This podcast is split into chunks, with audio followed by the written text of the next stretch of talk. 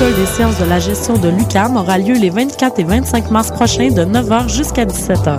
Ce projet à caractère social a été conçu pour aider les personnes à faible revenu à effectuer leur déclaration de revenus 2011 et ce, gratuitement.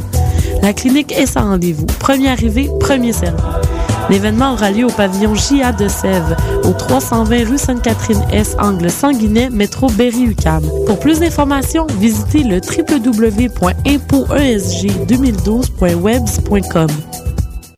La 30e édition du Festival international du film sur l'art, le FIFA, présente en association avec Astral du 15 au 25 mars prochain 232 œuvres cinématographiques provenant de 27 pays.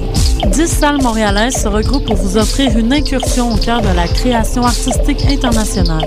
Nous vous invitons à la plus grande manifestation culturelle du genre au monde pour y découvrir des films portant sur des disciplines aussi variées que la musique, l'art contemporain, la danse, l'architecture, le cinéma et la littérature. Pour de plus amples informations, consultez le www.artfifa.com. Vous l'attendiez avec impatience? Et oui, le Poudza Fest est de retour pour une deuxième année les 18, 19 et 20 mai prochains, toujours au centre-ville de Montréal. La programmation de cette deuxième édition est des plus impressionnantes avec maintenant 6 salles et 173 groupes, dont Lagwagon, Poison Idea, Less Than Jake, Hot Water Music, The Lawrence Arms, Bouncing Souls, Voodoo Glow Skulls et plus encore. Pour connaître la programmation complète, achetez votre passe de trois jours ou vos billets, visitez le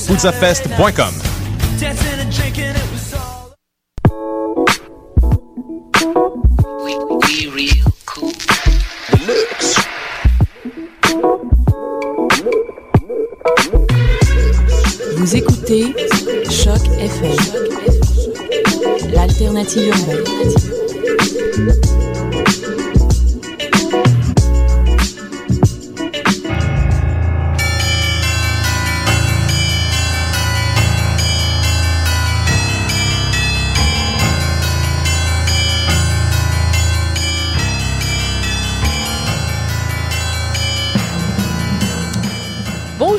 Vous êtes sur Choc FM. On est déjà mardi 13 mars. C'est Mission Encre Noire, le tome 5 et le chapitre 68. Eric et Hélène avec vous. Salut Hélène. Salut Eric.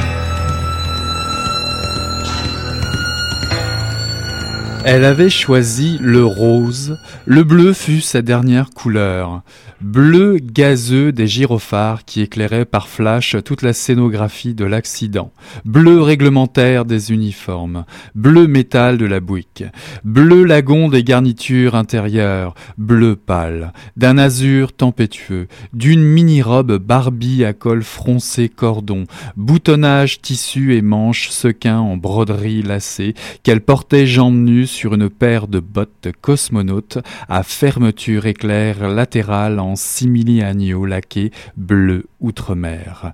Bleu des échymoses qui étoilait son corps depuis sa rencontre avec Samuel Brody, moins d'un an plus tôt en septembre 1966. Éteint par la froideur de toutes ces nuances de bleu, le sang humain se révèle à leur contact d'une teinte oxydée, terreuse, sinistre. Après quelques minutes d'investigation, un urgentiste ressortit de la buick, la blouse tachée, comme s'il s'était vautré sur le sol d'un laboratoire de boucherie. Il annonça au chef de patrouille que la voiture contenait encore trois passagers adultes, deux hommes et une femme, tous décédés. Visiblement affaibli par la posture qu'il avait dû prendre pour examiner les corps, il retira sa lampe frontale et alla s'asseoir à l'arrière sur le jump seat en sky bleu d'une des ambulances Cadillac qui attendait en épi devant le cordon sanitaire et la foule amassée. Il remarqua que le brancard embarqué avait disparu.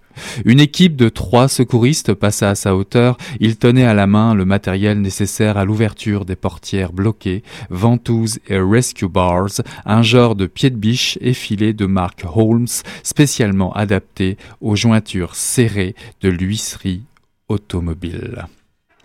C'était un extrait de Jane Mansfield 1967, un livre de Simon Liberati paru en 2011 chez Grasset.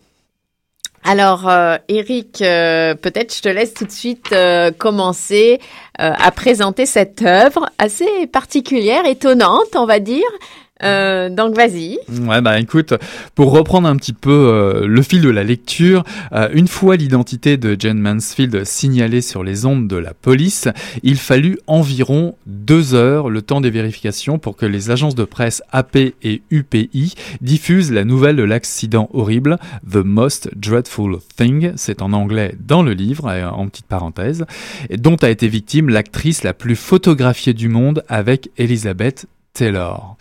Plus loin, dans le livre, j'apprends le stress occasionné par le transport de gens célèbres est connu sous le nom de syndrome Diana, du nom de la princesse de Galles, entre parenthèses encore, alors que quelques pages suivantes, je découvre que le pare-choc situé sous le châssis des poids lourds porte le nom de Dot Bumper, mais que les routiers américains le surnomment toujours volontiers The Mansfield Bar. Fermez les guillemets.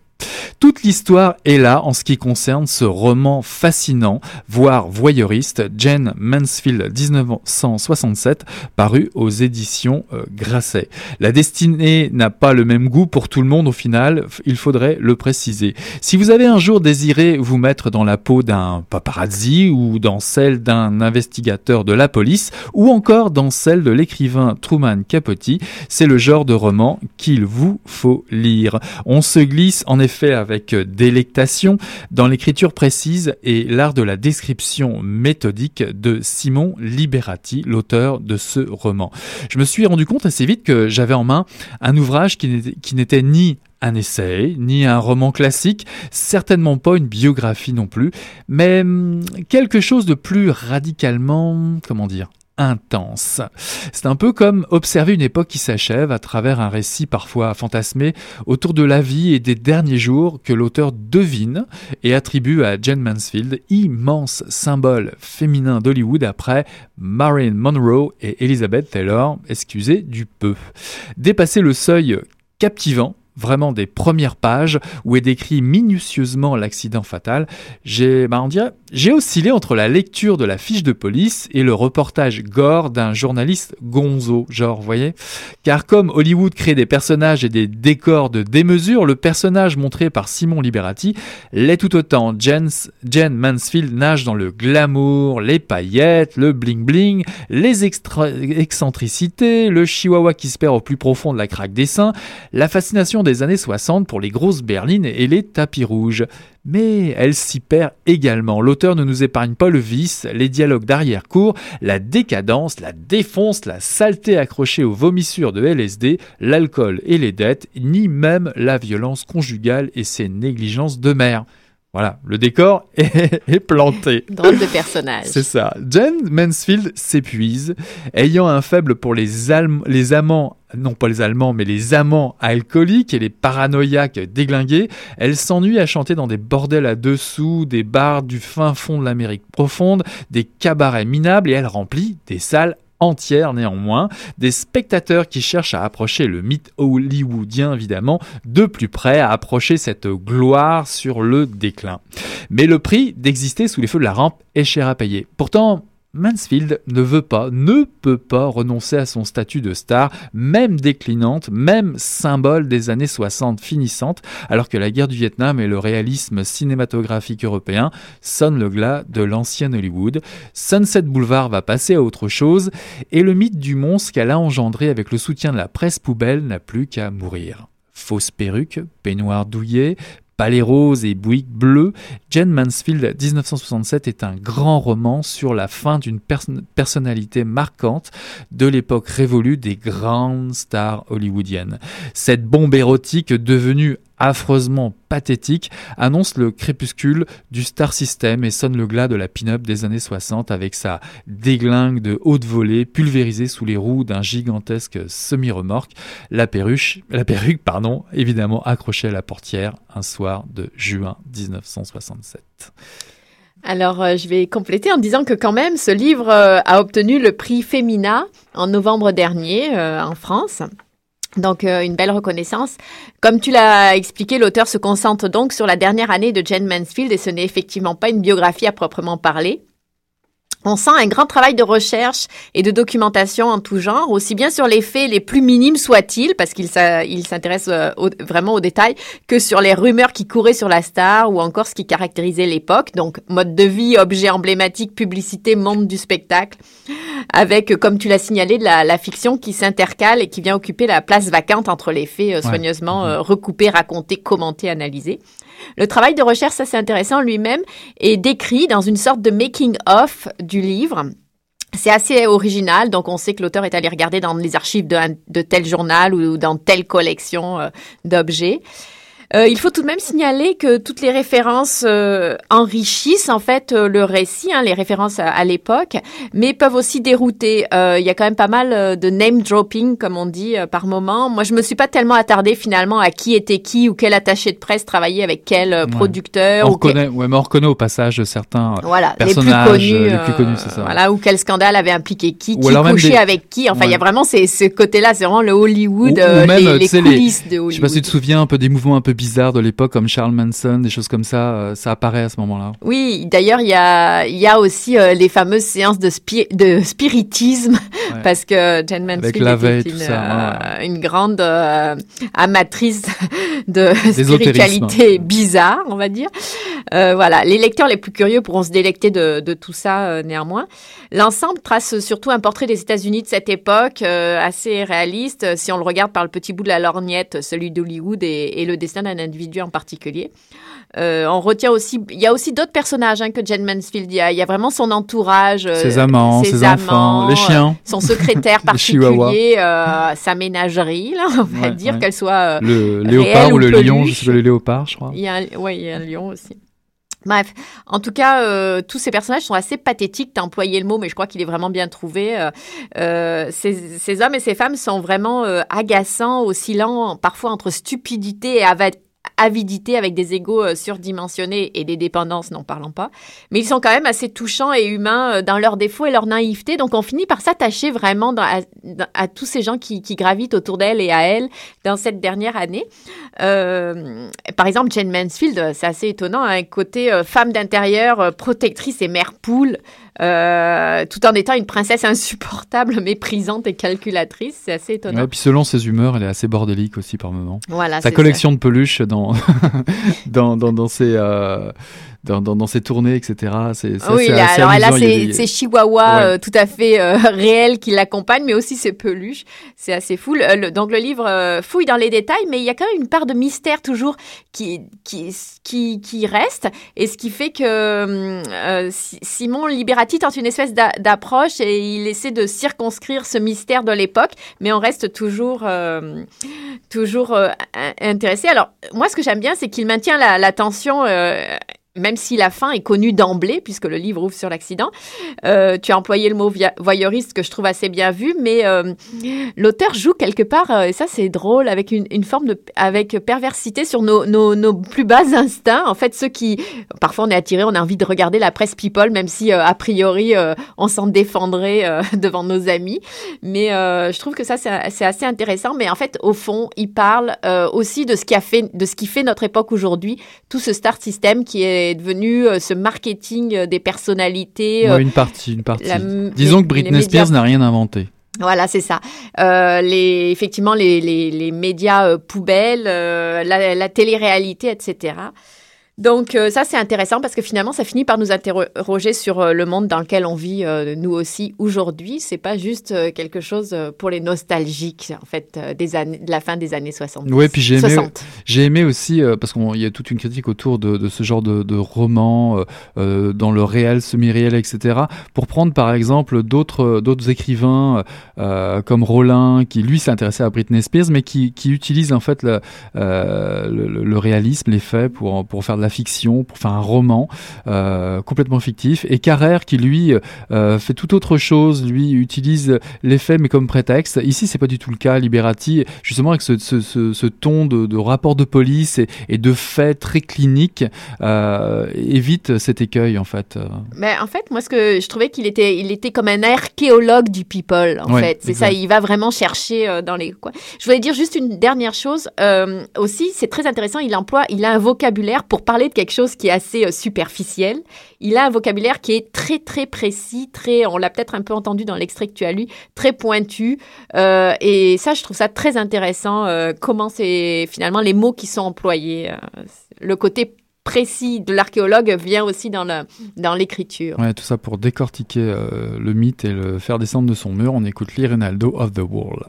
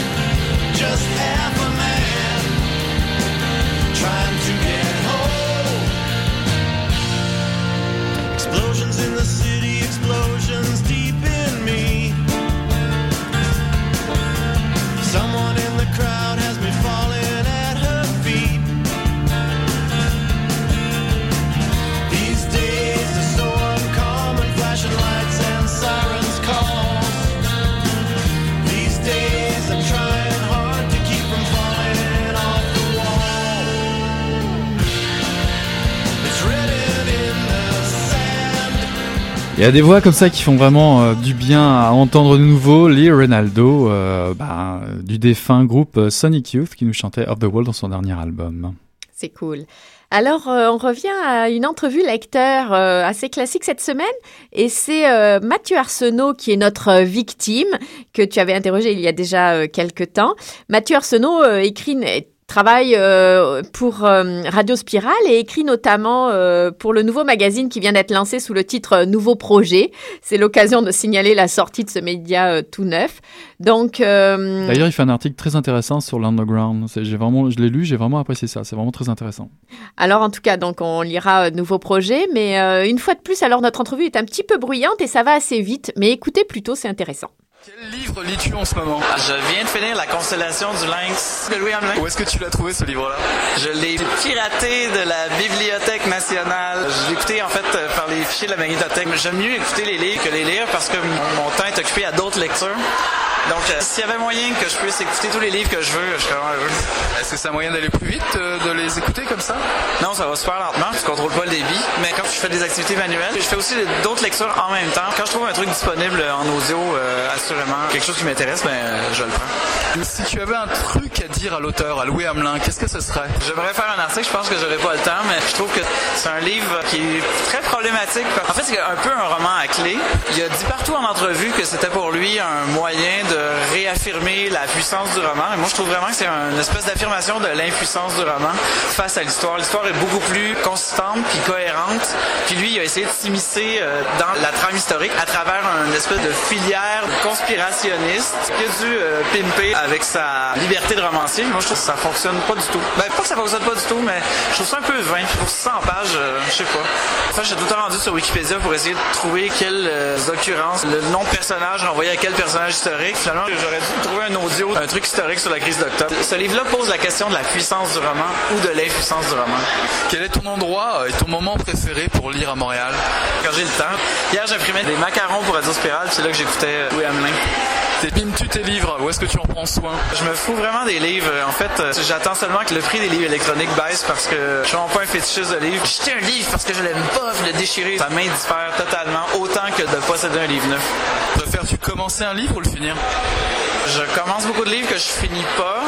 C'est pas important de finir ou de commencer un livre. Il y a des grands livres auxquels je retourne, puis euh, je lis beaucoup de poésie, puis si je l'ai pas lu au complet, je peux le prendre à n'importe quelle page, puis à mon sens, ça devrait être ça, la littérature, ça devrait être une expérience esthétique. Est-ce que j'ai fini le me rapailler? Je pourrais pas dire. Je pense que je l'ai lu au complet plusieurs fois. Y a-t-il un livre ou un auteur qui t'a vraiment marqué dans ta vie? Il y en a plusieurs. En fait, euh, ce qu'il faudrait faire, ça serait euh, une cartographie des lectures. Il faudrait que tu trouves quel auteur t'a marqué puis t'a mené à quel autre auteur. Il y a des auteurs qui n'ont pas été importants, mais qui sont au centre d'une diaspora d'autres auteurs qui sont devenus plus importants. Il faudrait que ça soit aussi dans le temps, comme à cette époque-là, cet auteur-là est important, à cette époque-ci, tel autre auteur est important. Combien de jours peux-tu passer sans lire? Trois minutes? Je passe mes journées sur Internet. Ah, Si tu avais euh, un livre à recommander pour partir en voyage, ce serait quoi? Je sais pas, j'ai lu Beckett en voyage, puis euh, c'était pas reposant, puis euh, j'étais bien content. Beckett en voyage, c'est pas reposant, vous l'avez bien noté. Puis son idée de cartographie, c'est pas mal. Hein Oui, l'idée de cartographie avec les éléments chronologiques aussi, j'ai trouvé ça effectivement bien vu et assez juste euh, de mon expérience. Alors, je crois que dans la rubrique, euh, la nouvelle rubrique qu'on a de temps en temps, Petit Lu, euh, tu as un livre à nous présenter euh, rapidement. Ben oui, parce qu'il s'agit euh, nos, nos, petits préférés ou nos coups de cœur. Oui, on aime bien suivre ceux dont on a déjà parlé, ça. savoir un peu quelles sont leurs actualités. C'est ça. Et moi, ce que j'aime chez les éditions Coup de tête, c'est l'envie en général de signer des auteurs qui brassent la cage des idées reçues et par- par-dessus euh, le courage de publier des coups de cœur, peu importe le format. Et euh, cet éditeur signe avec Nigrida le retour en 455 pages, excusez du peu, de Michael Vadimovic Ramseyer, déjà auteur de Ochichornia, qui faisait euh, 459 pages, bande sonore incluse. et que nous avions présenté le 12 avril dernier, j'ai nous, cherché. oui, et puis que nous avons, nous avions reçu euh, Oui. dans nos studios. Euh, c'est l'auteur qui détient euh, le record de pages euh, chez cette maison d'édition, euh, les éditions Coup de tête. Mais que serait la quantité sans la qualité? Vous me demandez. Ben, personnellement, je me régale avec Ramseyer. En exergue du précédent livre, il y avait une, situation, une citation de Bakunin, Bakunin pardon. Ce coup-ci, c'en est une de John Steinbeck. Et ça vous pose toute une histoire, je cite. Eh bien, tâchez d'en trouver de la liberté. Comme dit l'autre, ta liberté dépend du fric que t'as pour la payer. Fin de la citation. Et du pognon, il risque d'y en avoir. Des décolletés audacieux aussi, une énigme, voire plusieurs, à résoudre, et surtout un parfum parfois enivrant d'aventure au bout du monde. L'histoire, c'était l'histoire d'un vieil homme, Edmond, qui écrit toujours au même endroit la même table du café du centre de Tananarive à Madagascar. Il est silencieux et revient là sans cesse chaque jour noircir du papier. Mais que cachent ces centaines de feuillets? Lorsqu'il meurt, il laisse derrière lui un mystère à élucider, une vie un vide à remplir, une histoire à découvrir. Serait-ce un trésor pirate enfoui dans un îlot de l'océan Indien? Et qui est cette femme mystérieuse qui hante les lettres du vieil homme? Euh, Un crime frauduleux serait-il maquillé sous couvert de pratiques de sorcellerie ou de magie noire? Hippolyte, banquier suisse amateur de femmes, Norge, personnage déjà croisé dans Ochichornia, et Thierry, tête brûlée qui vit de débrouilles de petits trafics, en évitant hum, de trop s'attacher en amour, vont prendre tous les trois le taureau par les cornes pour lever le voile du secret bien gardé et nous faire prendre le large avec cette lecture. Car Ramseyer nous ramène encore vers l'envie de foutre le camp, de nous tirer loin d'ici, de bourlinguer, de profiter de la vie au lieu de se laisser bouffer la laine sur le dos. J'en aurais presque des ailes qui poussent aux pieds. Émission alors. Émission, émission au noir. L'anarchie n'est jamais très loin dans ses romans, au fil des références à des auteurs euh, fétiches par exemple. Ramseyer n'hésite pas à appuyer sur la gâchette en choisissant ses cibles d'ailleurs. C'est même jouissif par moments, j'avoue, une bonne petite claque aux mauvaises odeurs, ça ne fait de mal à personne. C'est également érudit, érudit et bien documenté sur l'histoire coloniale par exemple, ou sur la piraterie, sur, euh, sur laquelle il en connaît un bout puisqu'il a écrit euh, La voile noire, un essai que je vous recommande fortement. Euh, vous aurez chaud, les mains moites et le cerveau en ébullition à suivre cette intrigue passionnante. Et pour la petite histoire, je vous recommande les pages 95 et, 94 et 95 où l'on découvre une bibliothèque, une sacrée bibliothèque, et la traditionnelle liste de morceaux de musique choisis par Ramseyer en fin de livre, idéal à écouter pendant votre lecture. Comme quoi, moi, vous savez, Ramseyer, j'y retourne quand vous voulez et quand il le veut bien. Ramsayer, donc Nigrida, paru aux éditions Coup de tête. On voit que tu as aimé. En tout cas, euh, c'est chouette. Et euh, alors moi, j'ai quelques petites choses à dire, notamment euh, une personne qu'on avait, qu'on avait accueillie aussi dans ses studios juste après Ramsayer. C'était Dominique Robert, mhm. auteur de Chambre d'amis. Eh bien, euh, elle vient de se voir euh, attribuer le prix littéraire Jacques Poirier euh, Outaouais, donc pour son roman donc Chambre d'amis publié aux herbes aux herbes rouges. Donc nos félicitations à cet auteur. Je signale aussi que le FIFA euh, le Festival international du film sur l'art euh, commence dans deux jours, euh, le 15 mars, et il dure jusqu'au 25 mars. Donc, c'est l'occasion, évidemment, de voir des films dont certains parlent de la littérature. Donc, qu'est-ce que j'ai vu? Frédéric Dard, Julia Kristeva, William Somerset Maugham, etc. Il y a plusieurs films qui... Il n'y a, pas non plus Céline, il me semble. Je crois qu'il y en a un sur Céline. Peut-être. J'ai pas épluché peut-être tout le programme. Donc, c'est à ne pas rater pour euh, les amateurs de littérature euh, euh, et de cinéma. Et de cinéma. voilà, l'occasion d'allier les deux. le livre, c'est aussi parfois l'occasion de se balader un peu partout. Hein, voilà. Euh, même si on parle souvent de Montréal, euh, on peut aussi aller voir ailleurs. Et les deux prochains salons du livre euh, auront lieu donc à Trois-Rivières du 29 mars au 1er avril. Ça fait un moment que je voulais dire pour ceux qui veulent organiser leur, leur fin de semaine à l'extérieur. Et celui de Québec, lui, aura lieu du 11 au 15 avril, donc dans la capitale. Donc que, que, de lectures à faire ou de futures lectures à faire euh, grâce à ces festivals et des auteurs à rencontrer, n'est-ce pas? Oui, c'est ça. Et euh, comme vous le savez, euh, même si le côté foire au livre est parfois un peu agaçant, c'est quand même toujours l'occasion de faire des belles découvertes et de renouveler le stock des lectures à venir. C'est tout pour ce soir pour Mission Encre Noire. Ça va vite, mais en tout cas, toujours aussi heureux de vous accueillir à l'antenne. on vous souhaite une bonne soirée et une bonne semaine. On se retrouve la semaine prochaine. Salut Hélène. Salut Eric.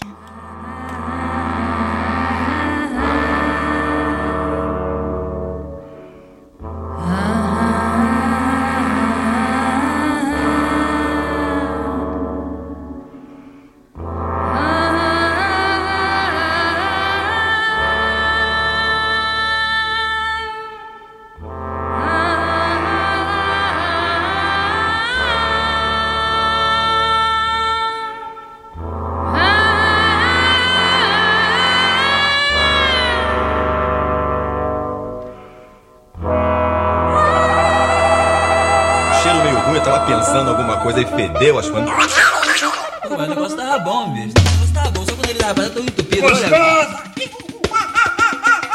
Quem diria, hein? Greta Garbo acabou de irajar, hein? É, mas eu tava falando pra você, né? Depois que eu passei a me sentir, aí o negócio ficou diferente. Jorjão! Vai, garoto! Fala a verdade. Isso tá bom. Não. Cadê a cerveja que não serve? Ô, Ciro, tira a mão do meu bolso. Agora um arame, um arame ia pegar dentro, ia pegar um gordurame depois, um arame não ia mal. Obrigada! Olha, depois já viu, né? Olha aí, gestão da certo.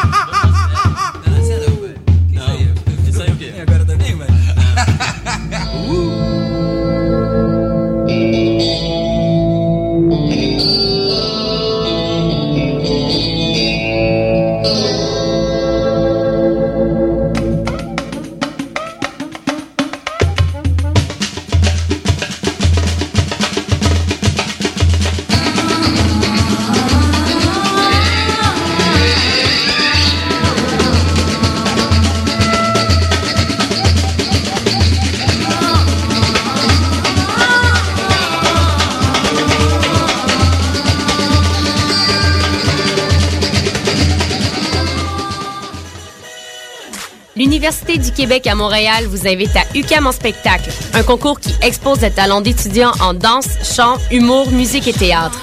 Les concurrents se feront juger par un jury composé de professionnels du milieu artistique et culturel. La soirée se tiendra le 16 mars prochain au Théâtre Plaza dès 19h30. Les billets sont disponibles sur le réseau Admission, au Théâtre Plaza ou encore au bureau d'UCAM en spectacle au coût de 12 en prévente ou 15 à la porte. Cette année, le groupe Orange Orange fera une prestation en deuxième partie. Pour plus d'informations, visitez notre site internet ou la page Facebook du Cam en spectacle. Lumière Reggae et Choc FM présente les soirées Midnight Sound avec Creole Soldier Sound System. La chose va se passer à tous les troisièmes samedis du mois au bar L'Alizé, 900 Ontario Est à deux pas du métro Berry-UQAM. Et le grand lancement aura lieu le samedi 17 mars